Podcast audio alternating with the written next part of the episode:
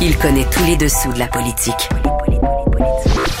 Chef du bureau d'enquête de l'Assemblée nationale. Antoine Robitaille. Là-haut sur la colline. Là-haut sur la colline. Cube Radio. Bon vendredi à tous. Aujourd'hui à l'émission avec la collègue correspondante parlementaire Claudie Côté de TVA, on revient sur le témoignage de la ministre des Aînés Marguerite Blais devant la coroner Jeanne Camel.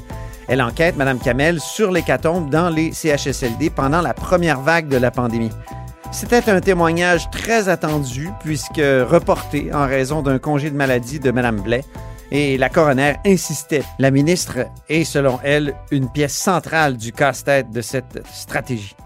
Mais d'abord, mais d'abord, c'est l'heure de notre rencontre quotidienne. Il y a de la joie. Bonjour, bonjour les hirondelles. Il y a de la joie. Dans le ciel par-dessus le toit. Et bonjour Geneviève Lajoie. Bonjour Antoine. Alors, Geneviève remplace cette semaine Rémi Nadeau. Elle est correspondante parlementaire à l'Assemblée nationale pour le journal et le journal. Dis-moi, Geneviève, j'écoutais les partis d'opposition, sont très critiques sur le retour en classe euh, lundi, en présentiel, donc en, en chair et en os. Euh, Oui. Très critiques. Est-ce qu'ils ont peur d'envoyer leurs propres enfants? Il y en a là-dedans, là, dans les critiques en matière d'éducation, qui ont des enfants. Est-ce qu'ils ont peur d'envoyer leurs enfants à l'école? Ben, moi, je leur ai posé la question aujourd'hui parce qu'effectivement, l'annonce d'hier suscite les passions. là. Je sais pas si vous êtes euh, sur les réseaux sociaux, là, Hmm. mais les, en tout cas, il y a beaucoup de gérants d'estrade dans le Oui. milieu de l'éducation, visiblement. Là. Euh, écoute, les réactions, là, c'est d'un bout à l'autre, d'un extrême à l'autre. Euh, et euh, les partis d'opposition euh, sont très critiques aussi de la façon de gérer la pandémie dans les écoles euh, Mhm. du gouvernement. Mais je leur ai quand même posé la question. J'ai fait un, un exercice un peu particulier, Antoine, parce Oui. que habituellement, bon, on fait des entrevues euh, face à face, en tout cas au téléphone. Et euh, là, on leur a posé la question, donc à chacun, euh, c'était euh, par courriel que ça, avait- ça a été envoyé. C'est ça, tu as envoyé euh, trois questions précises, chirurgicales, je dirais, et qui nous permettent de comprendre si oui ou non ils vont envoyer leurs enfants à l'école. Ben, c'est ça. Donc, selon vous, est-ce que les écoles du Québec seront sécuritaires pour les élèves lundi? Hein, parce que Mhm. ils critiquent beaucoup. Euh, euh, certains euh, auraient souhaité davantage de mesures, notamment sur la ventilation, sur sur euh, les masques. Il y en a beaucoup qui réclament un N95 pour les profs, notamment, euh, et un protocole euh, un protocole plus, plus clair pour euh, les cas qui seront déclarés dans les classes. Euh, mais là, bon, on, on se rend compte que finalement, quand on leur pose vraiment la question, euh, chacun des partis d'opposition euh, conclut quand même que la place euh, des enfants est à l'école. Hein? Ah oui. C'est ça d'ailleurs que nous répond mot pour mot Madame euh, Marois la députée libérale. Euh, évidemment, euh, c'est ce que répond aussi finalement QS et le Parti québécois. Alors euh, ça, on, on- donc tout le monde s'entend là-dessus. L'idéal, euh, c'est la- la- l'enseignement en présence. Et on, on, on s'est tous rendu compte dans cette pandémie-là, de toute façon, que l'enseignement à distance, ça, ça a des grandes limites. Hein? Ils sont dans une situation difficile parce qu'ils doivent comme dresser un portrait un peu terrifiant des écoles hein, pour critiquer la, la gestion pandémique, mais en même temps, ils sont comme obligés de dire oui, oui, envoyez vos enfants à l'école. C'est ça. Donc, on a posé aussi la question à savoir si, justement, est-ce qu'il faut inviter les Québécois? Est-ce que les Québécois doivent envoyer leurs enfants à l'école? Mais est-ce que vous-même, vous enverriez vos, vos enfants à l'école? Puis, euh, j'ai un collègue qui a posé la question notamment à la chef libérale Dominique Anglade, Ah qui, oui? évidemment, elle, va envoyer ses enfants à l'école. Elle aurait aimé souhaiter des mesures additionnelles, mais elle va envoyer ses enfants à l'école. Euh, Ce sera le cas aussi de Vincent Marissal, le député euh, de Québec solidaire, Mhm. euh, qui aurait, lui, souhaité davantage de mesures, notamment en ventilation, euh, parce qu'on sait qu'il n'y a pas tous les lecteurs euh, de euh, CO2 qui, qui, qui ont été installés dans l'ensemble des classes. Je Mhm. pense que c'est autour de 68% finalement des 90 000 classes du Québec qui ont reçu leur lecteur de CO2. Ben oui, tu as écrit là-dessus d'ailleurs le mois dernier. Oui, là, on est rendu à 68% hein, parce que là, il y a eu un peu de temps euh, additionnel pendant le temps des fêtes euh, Ouais. qui a été un peu, un petit peu plus allongé. Euh, mais évidemment, euh, le gouvernement a priorisé celles, les classes qui avaient vraiment des problèmes euh, et qui avaient eu, euh, lors des tests, des taux très élevés euh, de, de CO2 dans l'air. Donc, euh, c'est ces classes-là qui ont été priorisées. Euh, mais donc, c'est- c'est pas simple tout ça, parce que comme tu disais, en- en- effectivement, les partis d'opposition sont pris un peu entre l'arbre et l'écorce. Hein. Euh, ils doivent critiquer, mais en même temps, effectivement, la meilleure chose, à faire, c'est de renvoyer des enfants à l'école. Il y a des syndicats qui sont sortis très forts aussi là, depuis hier. Oui. Euh, Sylvain Mallette, qu'on connaît bien pour euh, ses, pour de la FAE, hein, de la oui, FAE. Oui, la, la, Fédération autonome de l'enseignement. C'est ça. Qui, euh, qui est connu pour euh, ses coups de gueule, euh, disons-le comme ça. Euh, pour savoir être détestable. Tu vois, pour le, le, journaliste. Le chroniqueur peut le dire. il, il, est reconnu pour savoir être détestable. ah, moi, je, je n'ai pas dit ça. Non. je, te, je, te, laisse tes propos. C'est beau l'objectivité. Oui, oui, exactement. Donc, euh, très critiqué, notamment le, le, ministre Roberge. On sait que le ministre Roberge, le ministre de l'Éducation, Jean-François Roberge, euh, il est ciblé beaucoup par les partis d'opposition. Euh, il sente que c'est le maillon faible du gouvernement. Alors, euh, évidemment, il lâche pas le morceau. Euh, mais pour le moment, il est encore, il est encore ministre de l'Éducation après euh, plus de trois ans et demi aux commandes du ministère de l'Éducation en pleine pandémie. Mm-hmm. Il y en a pas beaucoup qui ont fait ça par le passé. J'ai regardé les réponses du Parti libéral à ta deuxième question, qui est, selon vous, est-ce que les parents québécois doivent être rassurés par les mesures et les protocoles annoncés hier pour la rentrée des classes? Et euh, le Parti libéral dit, et je pense que c'est Marois et Dominique Anglade, test rapide aux primaires et secondaires en quantité suffisante afin de tester deux fois par semaine. Ça, ça aiderait à rassurer plusieurs parents. Euh, campagne de vaccination ciblée, masque N95. Mais, je, je, suis surpris par maintenir la traçabilité des cas. Parce qu'il semble qu'il y a tellement de cas aujourd'hui que c'est devenu impossible à tracer.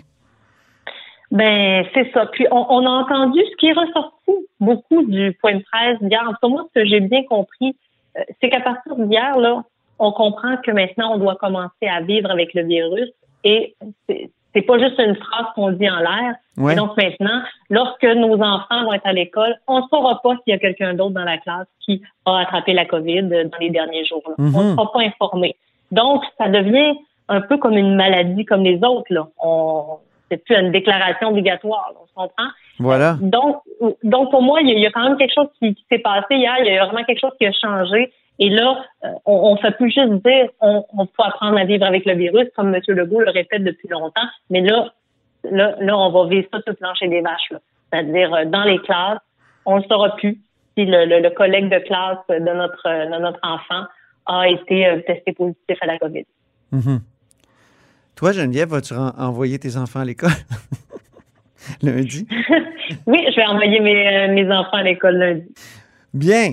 Passons maintenant au point de vue des professeurs. Il y a un sondage qui a été euh, publié, des résultats d'un sondage qui a été publié par la Centrale des syndicats du Québec. Mais euh, je pense que c'est des résultats qui ont été diffusés hier, mais le sondage n'était pas fini.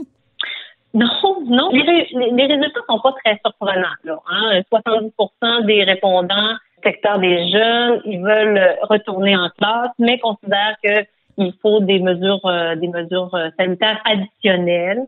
Le résultat n'est pas très, comme je te dis, n'est pas très surprenant, mm -hmm. mais ce qui est, ce qui est spécial, c'est que euh, c'est un, c'est un sondage qui a été publié, euh, qui a été envoyé aux enseignants, si je ne me trompe pas, hier, ou en tout cas mercredi soir ou vendredi, jeudi matin, et les enseignants avaient jusqu'à vendredi 16 heures pour répondre.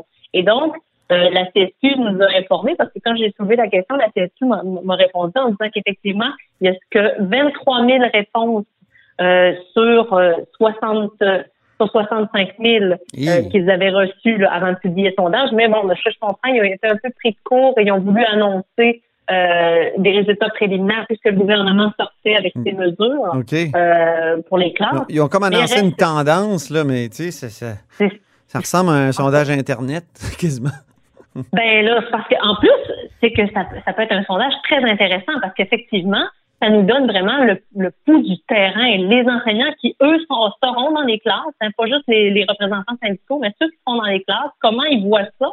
Il y a 65 000 personnes à qui c'était envoyé. Fait au, au, bout du compte, l'exercice va être très intéressant. Mais sauf que quand on, on publie à 23 000, euh, 23 000 personnes, 23 000 réponses sur euh, plus de 65 000, euh, euh, en tout cas, parce que ça pourrait changer. On a hâte de voir, ça pourrait changer. On a hâte de voir, de comparer les résultats finaux aux résultats préliminaires qui ont été publiés hier. Exactement. Donc, on devrait lundi, en tout cas, j'imagine, parce que là, les gens ont jusqu'à euh, cet après-midi pour répondre. On devrait pouvoir lundi comparer les résultats, mais en espérant pour, pour, le, pour le syndicat que les, les résultats sont pas complètement différents des résultats préliminaires qui sont publiés. on en reparlera lundi, Geneviève. Maintenant, il y a dans ce débat sur le retour à l'école, la loi 21 sur la laïcité qui s'invite dans ce débat. Très intéressant on ne peut pas s'imaginer que la loi 21 viendrait euh, faire son petit tour dans ce débat-là, hein, parce que là, on est dans les mesures sanitaires, pandémie, mais non, on entend la loi 21. Je sais que c'est un sujet que tu aimes beaucoup, hein, la loi euh, interdisant les, signes religieux chez euh, les employés de l'État en position d'autorité, notamment les enseignants. Et donc, c'est dans ce cas-ci que ça a été soulevé, c'est dans ce cas-là que c'était soulevé, c'est-à-dire parce que le gouvernement, pris avec une pénurie de main-d'œuvre et beaucoup d'enseignants qui, évidemment, puisqu'ils seront infectés ou sont infectés par la COVID, euh, seront en isolement pendant quelques jours, ne pourront pas venir faire la classe. Mais, on, a, on va appeler qui en renfort? Des parents hein, pour venir surveiller les élèves euh, parce qu'on risque de ne pas être capable avec euh, le manque d'enseignants qu'on qu'on vivait déjà même avant la pandémie, euh, de répondre aux besoins. Alors, euh, il y a quelqu'un qui a posé la question, évidemment, au ministère de l'Éducation le ministère de l'Éducation a précisé que la loi 21 ne s'appliquait pas donc aux, aux, parents qui viendront prêter main forte dans les écoles. Des bénévoles ne sont pas en situation d'autorité, dans le fond. Mais ce ne sont pas des bénévoles. Hein. J'ai fait une petite vérification. Ah, ils vont être payés? seront surveillants. Donc, ils vont être payés à hauteur d'un surveillant de classe. Pas d'un suppléant, faut faire la distinction. Ce n'est pas un suppléant en bonne et due mais ce sont des surveillants de classe. C'est des gens qui euh, sont devant là euh, souvent euh, puis bon ben là voici voici ce que vous avez à faire mais c'est une personne référence à l'entrée seulement pour surveiller les élèves et non pas pour donner un cours on se comprend là? donc ce n'est pas un prof ni un suppléant mais ces gens-là vont être payés donc c'est pas des bénévoles mais donc de ce que je comprends évidemment ça, la loi 21 ne s'applique qu'aux enseignants et aux directions d'école mais ce qui est intéressant c'est que euh, ça, donc, ça, ça s'est partagé sur les réseaux sociaux. Mais euh, le député péquiste, euh, Pascal Bérubé, lui, a repris ça et euh, a répondu euh, quelque chose en ah disant rendu là, soyez cohérent avec votre loi. Pour avoir participé au débat sur la loi 21, j'avais bien vu que la laïcité pour la CAC était moins une conviction qu'un calcul électoral. Oh on comprenait dans ce tweet-là que euh, donc M. Bérubé aurait souhaité que finalement la loi 21 s'applique aussi à ses parents qui vont venir prêter main forte, euh, qui vont venir en renfort dans les écoles. Mais bon, euh, finalement, il n'a pas voulu m'accorder d'entrevue là-dessus. Là. Je, il voulait pas commenter davantage. Toi, qu'est-ce que t'en penses? Déjà que j'étais pas très chaud à l'idée d'étirer cette règle-là euh, pour les professeurs qui, certes, sont dans une situation d'autorité, mais c'est pas la même autorité coercitive que les policiers, les gardiens de prison et les euh, juges. Euh, donc, non, certainement pas. je peux très bien comprendre qu'il y ait une, une dispense, qu'on n'applique pas la loi 21 pour ces gens-là. Euh, ben, Antoine, pas si vite. Ah bon? J'ai tout juste d'avoir une précision en direct. Oui. Euh, oui. T'as reçu un ben, courriel. oui, la, oui, exactement. La loi 21 s'applique d'une certaine façon parce qu'il s'agit d'un membre du personnel d'un organisme. Et donc, les parents qui viendront euh, surveiller les élèves, ben, ils devront tout de même avoir le visage découvert. Oh, le diable de la laïcité est dans les détails, Geneviève. Voilà. Écoute, on découvre des choses tous les jours et à n'importe quel moment de la journée. Merci beaucoup, Geneviève, pour cette semaine. Puis on se reparle lundi. Je te souhaite une bonne fin de semaine familiale. Merci toi aussi, Antoine. Salut.